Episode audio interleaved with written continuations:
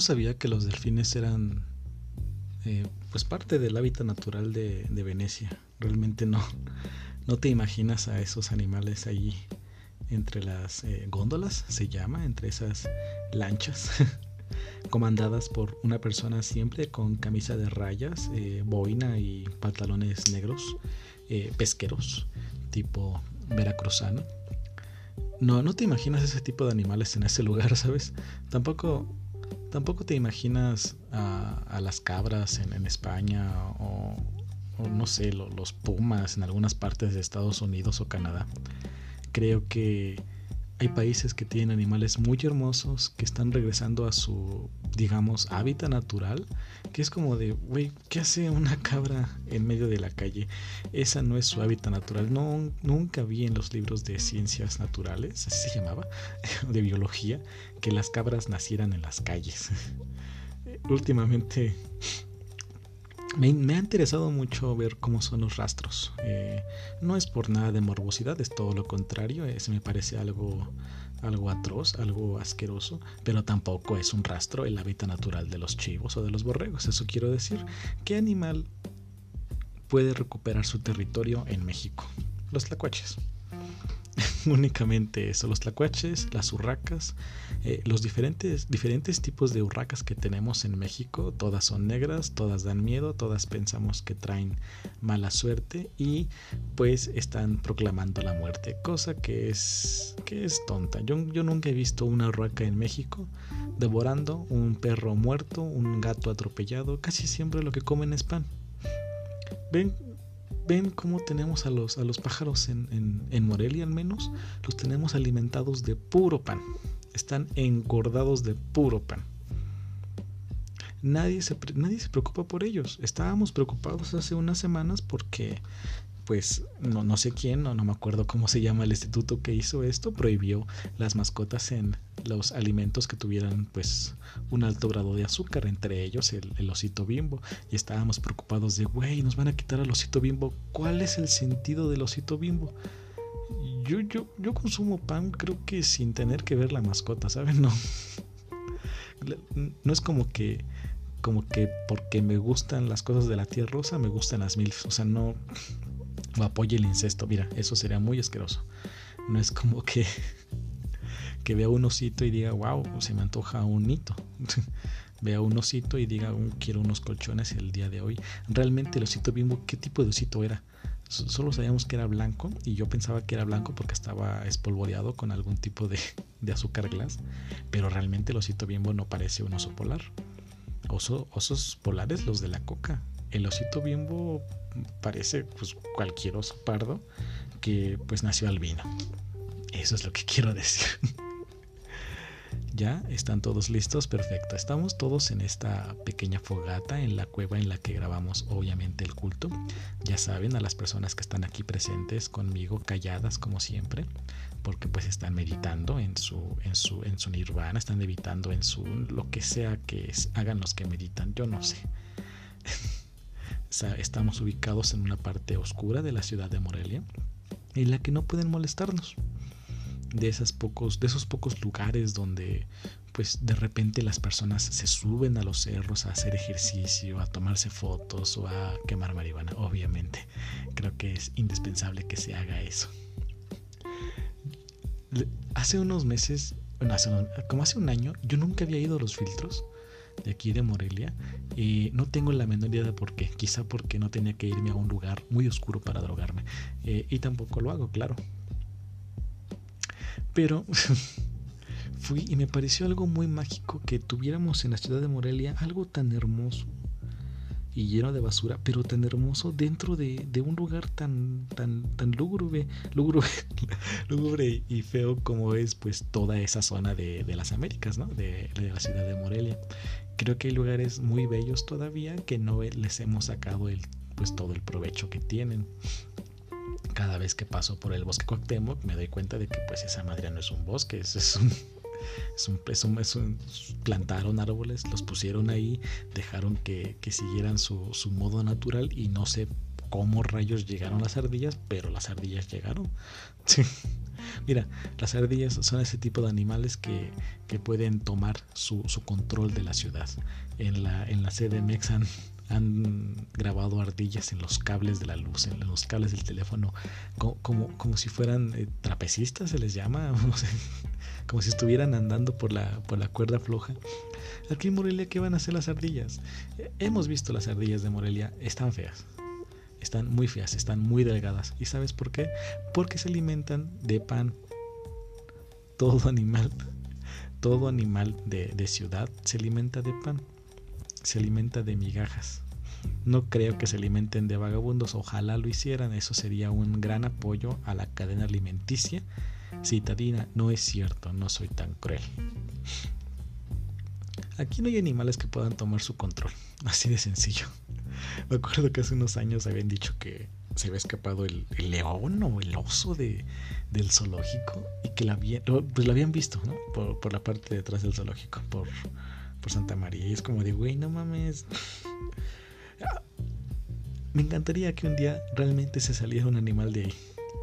El otro día pasé por ahí, por, por, por el zoológico, por donde está el, hospital, y dije, wow, si ahorita en este momento, exacto, se sale un león o un animal que, que, sea rápido y que te quiera devorar, que, que no sea, no sé, que no sea la jirafa, no, algo, algo, algo fuerte que se salga un león hambriento, pero con energía para perseguirte. Estaba viendo los negocios de ahí diciendo, ok, si el león se sale en este momento, yo corro para este lado. Llego con el, con el dueño de la tienda y le digo, güey, se acaba de escapar un león, cierra la, cortina por favor porque nos va a comer. Y ese tipo de cosas uno piensa eh, de manera pues estúpida en todos momentos, ¿no? Eh, ¿Saben algo que me di cuenta? Me di cuenta de que este, este fenómeno llamado los memes y el mame, porque son cosas muy distintas, eh, para una persona que estudia estas, estas pendejadas, pues el mame es la vía, el meme es el, es el, es el vehículo, ¿no? Es el vehículo del humor y de la comunicación y obviamente pues de, de, esta, de este lenguaje que únicamente manejamos algunas personas y vamos repitiendo. A diferencia de un teléfono descompuesto, el meme y el mame no se distorsionan, es más, se multiplican y pueden hasta, hasta crecer, pueden evolucionar, están, están evolucionando realmente en cada persona que los, que los adhiere a su conversación o a su, a su modus vivendi en, pues en la parte virtual. Sé que me estoy yendo ahora muy, muy filosófico. filosófico. Eh, pero estaba checando que pues tenemos más en común de lo que creemos y tenemos más en común en cosas bien tontas. tenemos cosas, tenemos pues en común cosas que, que no, que, uno pensaría, wow, si alguien supiera que yo pienso esto, pues me toman como loco. Uno en la comedia, porque hoy uno es comediante, uno en la comedia trata de encontrar este tipo de cosas que yo pienso y que intuyo o que tengo pues apenas el pequeño vestigio de que alguien más lo intuye que, pues, que pensamos y que nos puede causar risa. Por ejemplo, me, me causa mucho estrés estar atrás de una combi, aunque me gusta estar detrás hasta el final de una combi, me causa mucho estrés porque cuando me voy a bajar y la combi está llena, siento que le voy a pegar a medio mundo. Y unas calles antes, no, hasta más creo, más de unas calles antes, porque unas calles antes es una medida concreta, ¿eh? más de unas calles antes eh, veo el timbre y digo, ok, puedo mover el brazo así, puedo mover el brazo acá. No quiero ser esos viejitos que, que se paran para tocar el timbre más cerca del, del chofer y se quedan parados hasta que van. O sea, los viejitos creen que, que. O sea, sé que no, que muchas personas no los respetan, pero que creen que creen que el mundo está en contra de ellos. Por eso por eso cuando llegan a la combi, ellos prefieren pagar en cuanto se suben, porque creen que si, que si se sientan y le dan los 10 pesos a alguien para que pase el, el pasaje, esa persona que pasó el pasaje no le va a devolver un peso porque los viejitos creen que los odiamos o que no tenemos compasión por personas que alguna vez fueron, pues, iba a decir útiles, pero que fueron, pues que fueron eh, Wow, no, no sé qué decir en este momento. Es la primera vez que me quedo sin palabras. que fueron eh, respetadas, que, fueron tomadas como un ser humano. Porque la verdad es que sí hay personas que toman a los viejitos y a los niños como seres inferiores. Y ese es el tema de hoy, seres inferiores. No es cierto, son los niños.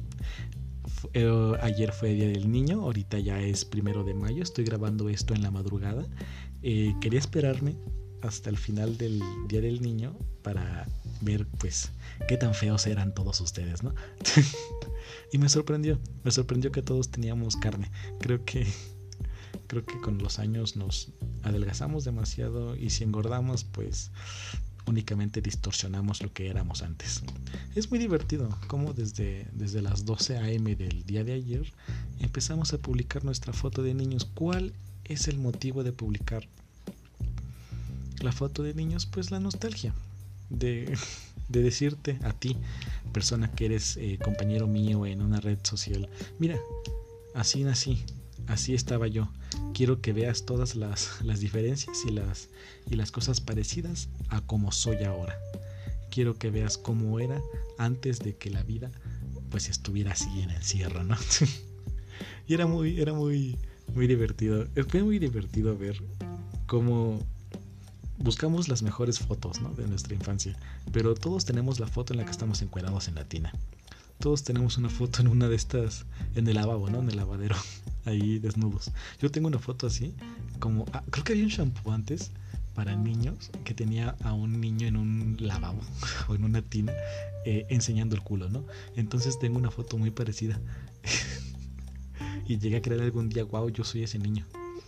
Así como había niños actores, niños modelos, yo pude haber sido el, niño que enseñaba las nalgas en, en, el shampoo. Y pues luego me di cuenta de que no, ¿verdad? Porque pues no, si no yo hubiera sido famoso hace años y nunca vi un peso de esa ganancia. Pero tenemos fotos culeras. Tengo una foto en la que estoy comiéndome un mango cómo se come un mango, sin cubiertos y con las manos. Y es realmente repugnante. Tengo, tengo fotos mías de cuando los dientes pues los tenía más separados de lo que ya los tengo, chuecos para todos lados, asquerosos por todos lados. Y, pues bueno, uno, uno es niño. Hay un, hay, un, hay un tiempo en el que eres niño, en el que eres feo, en el que simplemente pues estás en ese lapso, ¿no? Que dejaste de ser un niño bonito, un niño que en algún momento de su vida, eh, pues estaba tierno, estaba cachetón, estaba pequeño, se, te, se te daba el permiso de ser, de ser diferente, se te, daba, se te daba el permiso de decir estupideces porque eras niño. ¿Qué pasa con niños que, que no se les da el permiso de ser estúpidos? Pues se les pega, se les, se les regaña y crecen pues pues todos sabemos como qué tipo de personas crecen, ¿no? Siempre me ha molestado que, que haya personas de mi edad o mayores que digan, no, si tú tienes un hijo tienes que pegarle, que, que estén en contra de, de estas leyes que protegen los derechos de un niño. ¿Por qué? Pues porque para los papás, los niños, sus hijos, pues son seres inferiores. Esa es la verdad. Yo no sé si la psicología tenga alguna parte en la que diga de vez en cuando un golpe en la, en la nuca a tu hijo es necesario. Hay, hay, hay experimentos que hizo Piaget para que un niño que hizo Montessori para que tu niño pues eh, pues con diferente tipo de golpes aprendan eh, es tratar con animales porque sí cuando somos niños somos animales pero animales pendejos o sea eh, en una rutina que tengo, porque, uy, me, encanta hablar de mí, digo que pues los humanos somos los seres más pendejos del mundo, porque tardamos 30 años en salir de la casa. Los, los, pájaros tardan 3 semanas, 3 días, no sé, la cosa es de que tardan menos. Pero no creo que por eso, que porque seamos, pues, animales, porque eso sí somos, animales inferiores. No porque seamos animales inferiores, pues hay que, hay que pegarnos como, como, como si fuésemos, pues, que una tele descompuesta de los años 90. creo que creo que tienes que primero preguntarle a tu, a tu psiquiatra, oye, a tu doctor, a tu pediatra, mi hijo hace este tipo de cosas y no estoy segura si pegarle o no. Cuéntame, pediatra de confianza. si le puedo pegar a mi hijo. Y claro que el pediatra, el, terapeuta vea al niño y diga, ok, puede aguantar los golpes. Si el niño, si este niño lo golpeamos, cuando sea grande va a estar bien. Pero hay niños que si los golpeas, pues, pues, pues, pues no, no no todos son iguales, es lo que quiero decir. No todos los niños van a estar bien si les pegas. No es, no es una regla. Y yo sé que no soy una madre, yo lo sé. Yo sé que no soy mujer, yo sé que no soy madre, yo sé que no soy padre, eh, creo. No, no soy quien para decir cómo cuidar a tus hijos, pero, pero si tú como padre te quejas de que, de que se te quita el derecho de pegarles, eh, pues creo que estás un poquito mal, ¿no? Nada más un poquito. Yo lo pongo en la mesa, yo no sé. Ya cuando tenga hijos veremos con qué le pego. Eh, comenten en, redes sociales con qué, con qué les pegaban cuando eran niños, con qué tipo de, instrumentos de tortura a, ustedes los, los maltrataban. He sabido de personas que les pegaban con un cable. No sé por qué un padre o una madre tienen un cable así como que en la sala escondido entre el sofá para poder sacarlo. he escuchado de personas que les pegan con un cinto, creo que es lo más fálico que se puede escuchar, algo que te quitas de cerca de tus genitales para pegarle a algún niño o niña es muy fálico y muy enfermo. Eh, he sabido de niños que les pegan con, ¿cómo se llaman? Los ganchos para la ropa. Y Perdón, fui por agua. Y, y pues la lista sigue. La lista es muy grande. Respóndanme, díganme con qué tipo de cosas les pegaban cuando eran niños. Yo recuerdo que cuando era niño, era un niño pues de clase media baja. Como todos, creo que no, no tenemos una alta economía. Esto lo estoy haciendo desde una cueva. Eso habla de que mi economía es muy mala. No se confundan con mi color de piel. Pero cuando era niño, yo tenía muchas ganas de, ir como, como veía en la tele niños yendo a Chabelo. Yo nunca pude ir con Chabelo porque nunca salí de Morelia. Yo nunca pude ir a, a hasta mucho después. Ya estaba muy grande cuando fui a esos lugares. ¿O fue la ciudad de los niños? No me acuerdo. Yo estaba muy grande ya. Ya, ya estaba ya, ya no cabía en los trenecitos, me sentía sucio, me sentía incómodo con tanto niño chiquito en ese lugar. Y recuerdo que había pues juegos, pues, juegos, eh, actividades recreativas para que fueras un bombero, para que fueras un policía, para que fueras un escritor. Dios mío, qué bonitos trabajos. ¿Quién en su vida ahorita quiere ser un policía? Hay trabajos, y esto lo pensaba hace años, hay trabajos que digo, ¿cómo es que creces para querer ser eso? ¿Cómo creces para querer ser un policía? ¿Qué, ¿En qué momento dices quiero proteger a las personas que puedan pagar? No, quiero, quiero arriesgar mi vida por proteger a algunas personas sin que yo tenga a veces la libertad de elegir a quién personas protejo. Eh, un bombero. Nos pintan muy bonito los bomberos en las caricaturas, en las series. Wow, no manches. Creo que las personas que tienen más hollín en sus pulmones más humo son los bomberos y las mujeres que hacen tortillas a mano. Y no es un chiste machista, pocas veces he visto a un hombre haciendo tortillas a mano. Son, son cosas del patriarcado, son cosas estúpidas, así se maneja la sociedad muy estúpidamente. Ojalá algún día cambiara, por favor. Hace ratito, en, en temas también de, de rencores infantiles, de traumas de la infancia. Escuchaba podcast de algunos comediantes de cuando eran niños y es como de, ah, pues jugábamos a la pelota, jugábamos a esto, teníamos tantos amigos, hacíamos esto, tocábamos timbres y nos echábamos a correr sin el miedo de que nos dispararan. Era muy bonita la infancia. Hay algunas cosas que, que yo creía cuando era niño que ahora me pregunto, wow, ¿por qué sigo vivo? no, no, o sea, no me sorprende seguir vivo, me sorprende no estar... Eh, ¿Cuál es la palabra? No es loco, eh, no es traumado, porque no soy ninguna persona con una licenciatura para decir que tengo un trauma. Pero wow, me acuerdo que una vez estaba en, en la primaria, yo estaba en la... Ay, ¿cómo se llama? Creo que es David G. Berlanga, la tipo, eh, al lado del templo de la Merced en el centro. Era una primaria muy bonita, con un chingo de niños ricos del centro, asquerosos. Y una vez una compañera me dijo que en la noche las brujas entraban por tu ventana. Que ya sé que hay muchos chistes ahorita de que no crecen el COVID, pero crecen brujas. Pero es neta. Me, dijo que las brujas entraban por mi ventana, iban directamente hacia mi cama y me querían arrastrar. Y yo lo creía. Entonces me dijo, la única manera en la que tú puedes protegerte de las brujas es durmiéndote en forma de cruz.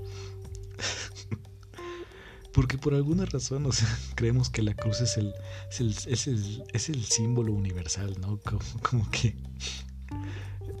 ¿Te imaginas si la bruja entra de otro lado de la cama y no eres una cruz, eres un tache? ¿Aún funciona la cruz? Es como que, o sea, si está frente a mí, soy una cruz y se empieza a derretir, se empieza, empieza a sacar humo por todos lados la bruja. Pero si, si me encuentra por otro lado y me ve como una X, ¿podrá atacarme? Se los dejo a la tarea. Esta noche si entra una bruja, hagan una cruz, no hagan una, hagan un tache, no hagan una cruz. También eh, me acuerdo que hace unos años se puso de moda el, juego otra vez de Charlie Charlie, creo que por una película.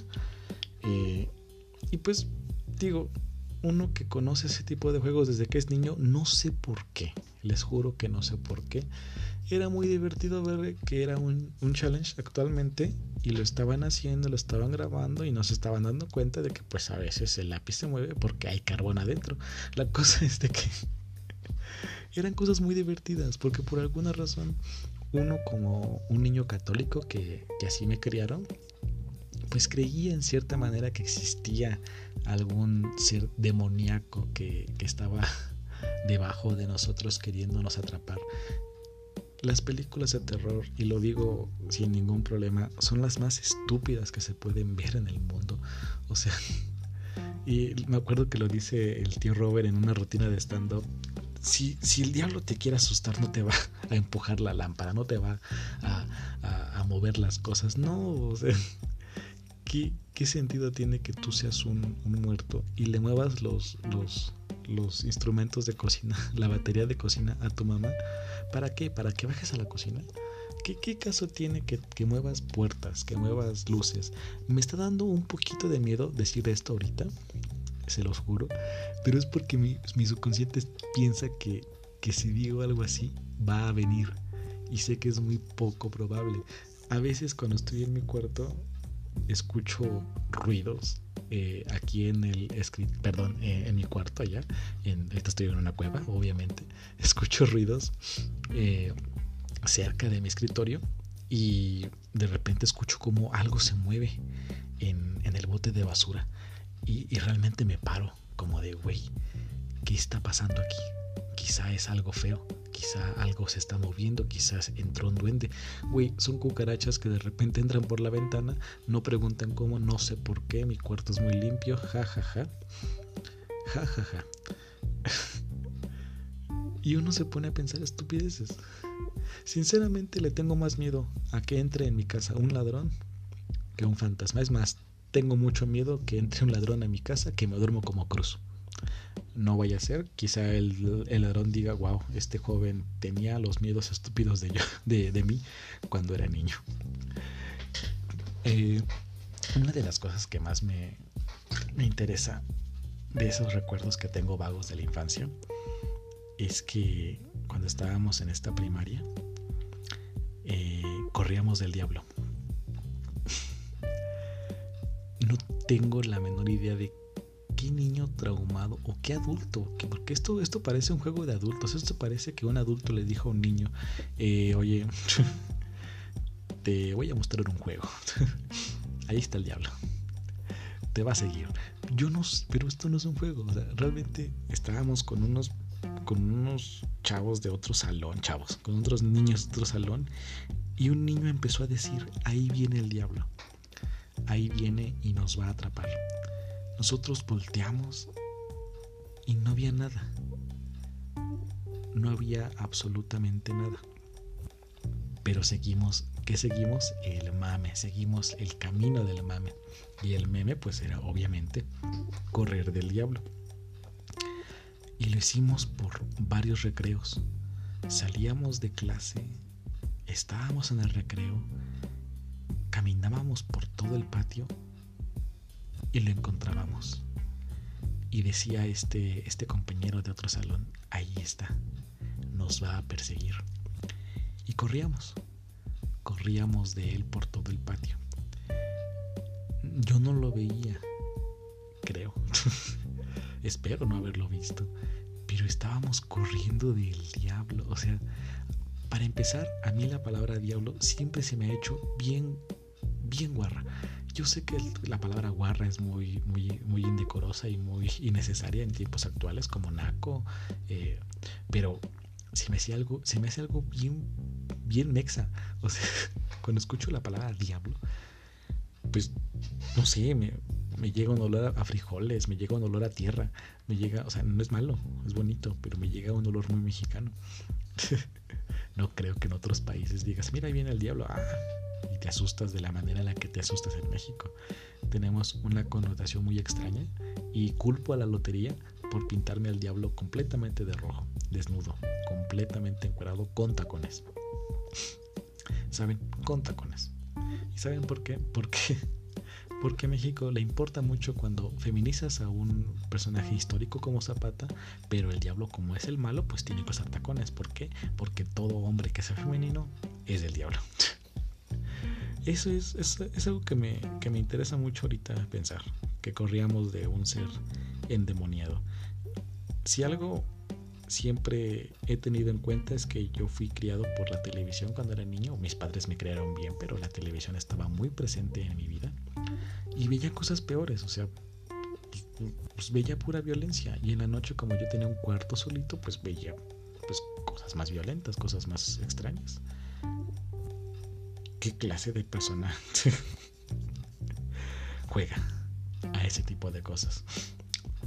Los juegos mexicanos son son elementales para que tú como persona crezcas y tengas también un oficio. Eh, no solamente mi alegría tiene maneras de enseñarte cómo sobrevivir, el juego de las escondidillas es muy bueno por si te quieres ir al norte, el, juego de, Stop es muy bueno por si tienes que ir a la guerra, el, juego de policías y ladrones, el juego de, de las traes, las traes eso es muy importante porque las traes parece un juego medieval eso es lo que, lo que son las traes, es un juego medieval. De seguro ahí estaban los niños en Europa y, ay, tienes la peste, ay, no, tengo la peste y van corriendo. Creo que es un juego que se debe de popularizar actualmente. que vayas corriendo y le bajes el, el cubrebocas a alguien y le digas, las traes y te vas corriendo.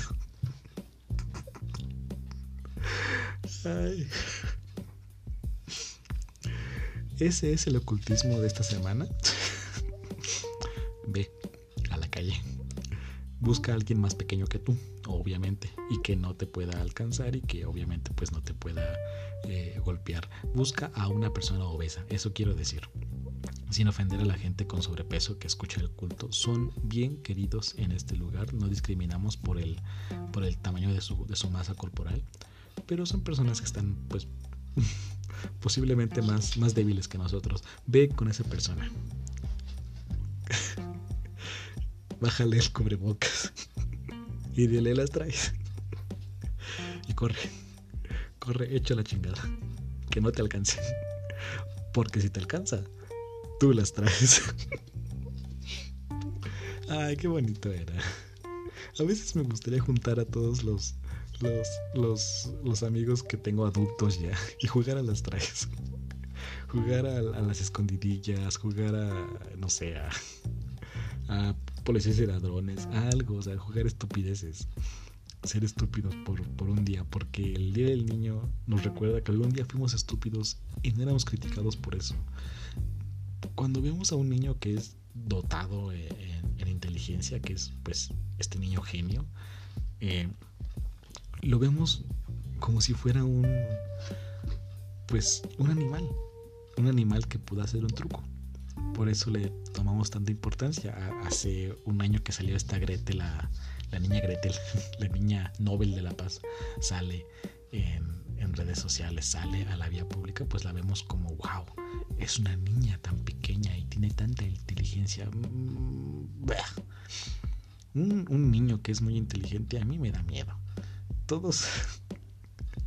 me da miedo, pero miedo, miedo, miedo de qué educación tuvo este niño en su casa. Porque una cosa que cambiaras en su educación lo hizo ser otro tipo de persona.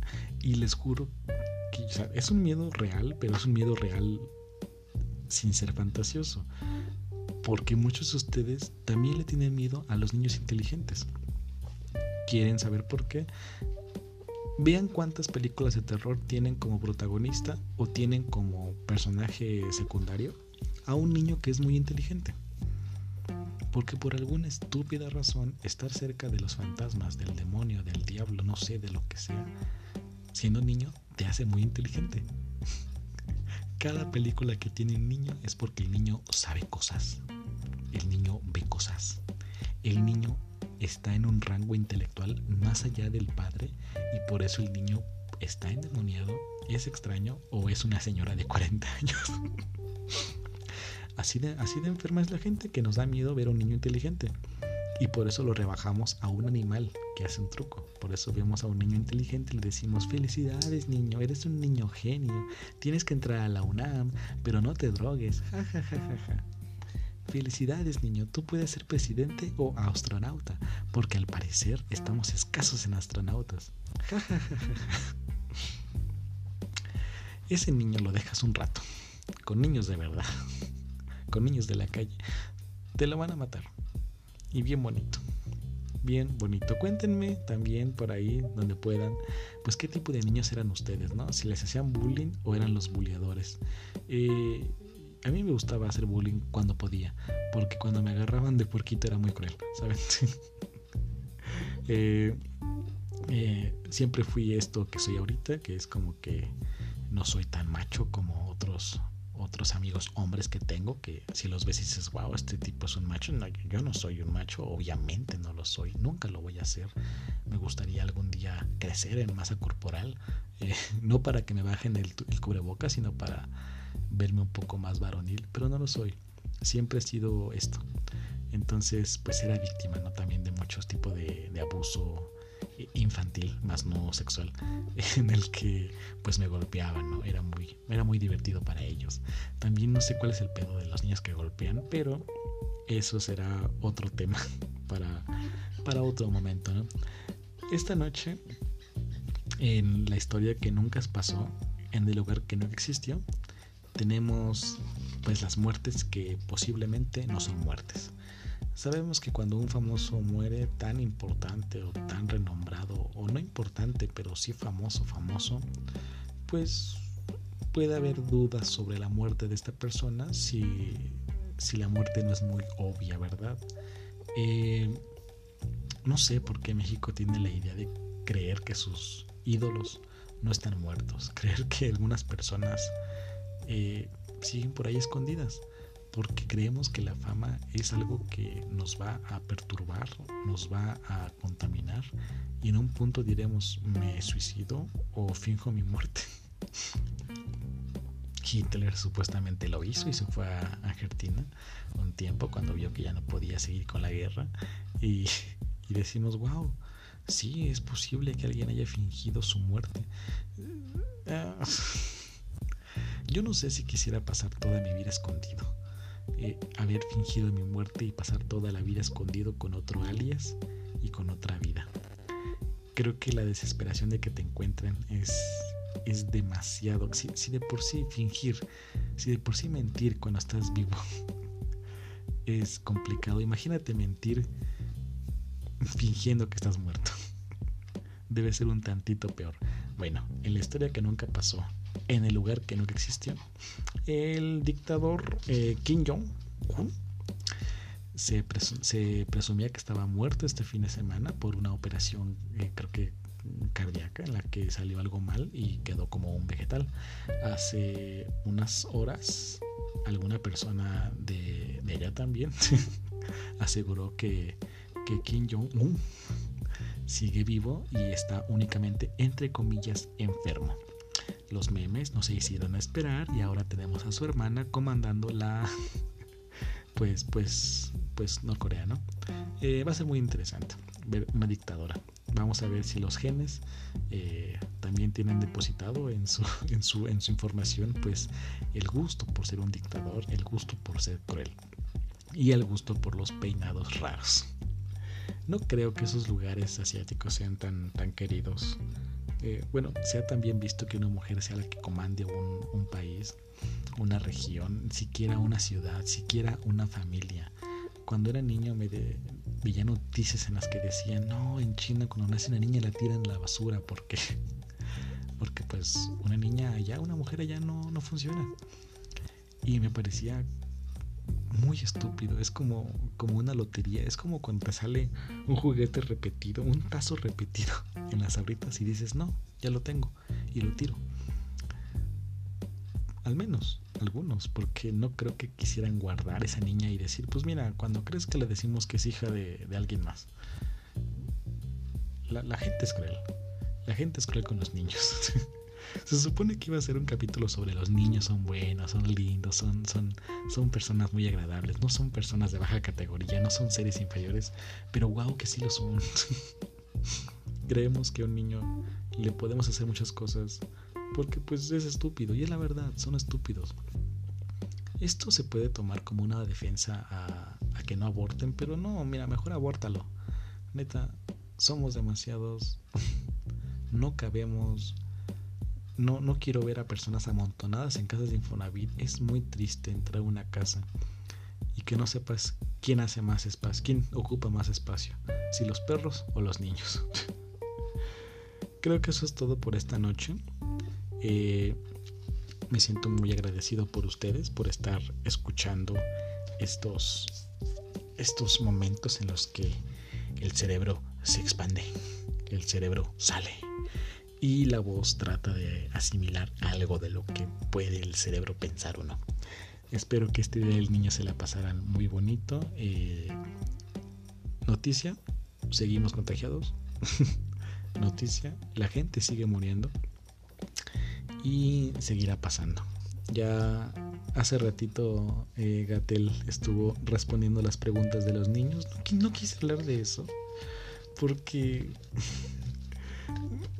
Ay, ¿cómo decirlo?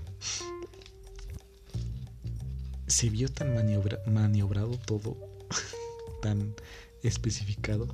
Obviamente, si tienes a un niño allí en las videollamadas y el niño tiene atrás una foto del Che Guevara, no vas a tomar su videollamada. Porque sabemos cómo son los padres. Si vemos atrás del niño unos costales blancos y unas personas encapuchadas, no vamos a dejar que ese niño hable obviamente.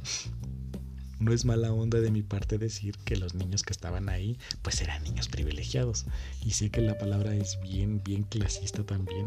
Es clasista decir que alguien está bien acomodado en este país. Pero es la verdad. Eran niños que, no van a saber del, del, dolor, no van a saber de, ay Dios mío, no puedo comer si mis padres no salen. es como cuando, cuando abres un, un librito de, testigos de Jehová o de lo que sea y ves a pura gente rubia. Es como de, güey, ¿qué pedo? Cuando vas a una, a una universidad de paga y la gente que está en sus, en sus, en su, pues, su publicidad es, es gente bonita. ¿Y saben qué es lo peor? Yo he trabajado ahí, yo he visto ahí, yo he ido a universidades de paga, si hay gente fea. si hay gente fea y conozco algunos.